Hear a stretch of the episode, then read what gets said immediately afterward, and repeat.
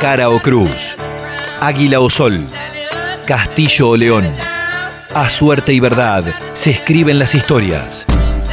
A suerte y verdad, con Alejo París. Tiempos de relatos en cara y seca. Preferimos desconfiar. A partir de la hora cero del 20 de marzo del año 2020, el tiempo se detuvo en Argentina. Alguien encantó el reloj, el reloj, el reloj, y quedamos atrapados en un bucle temporal. Estos relatos emergen de aquellos días en los que supimos derrotar a Cronos. Soy Alejo París y estas son las crónicas del reloj encantado.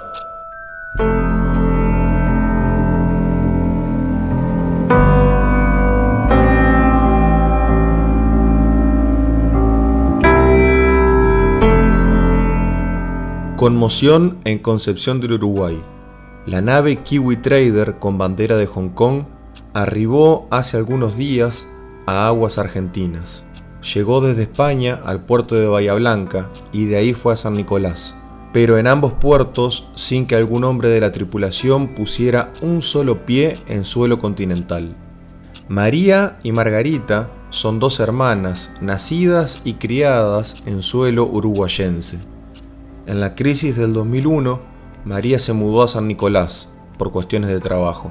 Hace algunos días se comunicó con su hermana, preocupada por la pandemia y porque se enteró que el Kiwi Trader amarraría en el puerto de Concepción del Uruguay por el plazo de un tiempo, ya que debía descargar madera. María, que viene viviendo estos tiempos de pandemia con un cuidado que roza la paranoia, tanto ella como su hermana pertenecen a la población en riesgo por una cuestión de edad. Se puso como loca. Margarita está jubilada y atraviesa su cuarentena desde antes de que el virus se declarara pandemia. La noticia de su hermana le puso los pelos tan de punta que necesitó compartir la novedad con sus más cercanos. Sorprende el público variopinto al que puede llegar un adulto mayor y jubilado con un celular con WhatsApp e Instagram. La mujer agregó algunas líneas editoriales a la data y la compartió.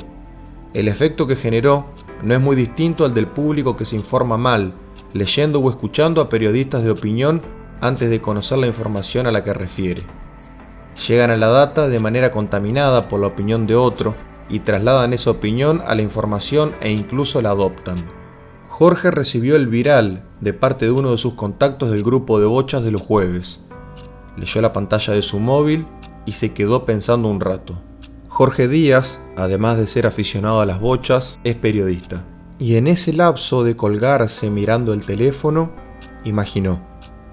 El mensaje de la mujer se fue propagando como un viral que llegó a muchísimas personas en Concepción del Uruguay, pero ningún medio de comunicación, ni privado ni oficial, dio cuenta de lo que Margarita había compartido.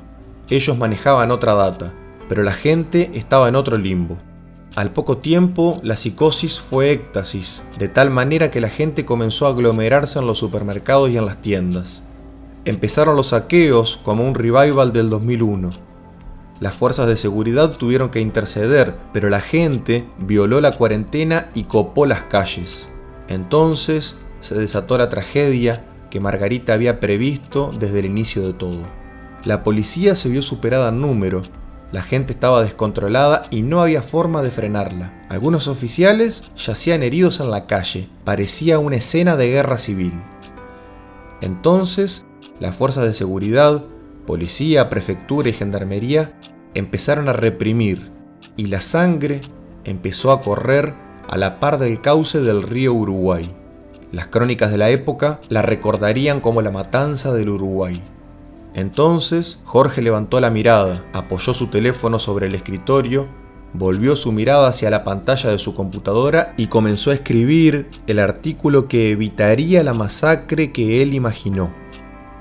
El texto llevaba información fidedigna y oficial que daba cuenta de que la tripulación del barco había sido sometida a un riguroso control al ingreso en aguas argentinas de que llevaban tantos días en alta mar que determinaba el cumplimiento de la cuarentena de manera holgada, y de que ninguno de los tripulantes mostraba signos de la peste, y por si faltara algo, también determinaba que nadie de ese barco pondría un pie en territorio de Concepción del Uruguay. Supo Jorge que solo la información podría evitar la profecía autocumplida de Margarita, y Concepción del Uruguay se salvaría de la tragedia.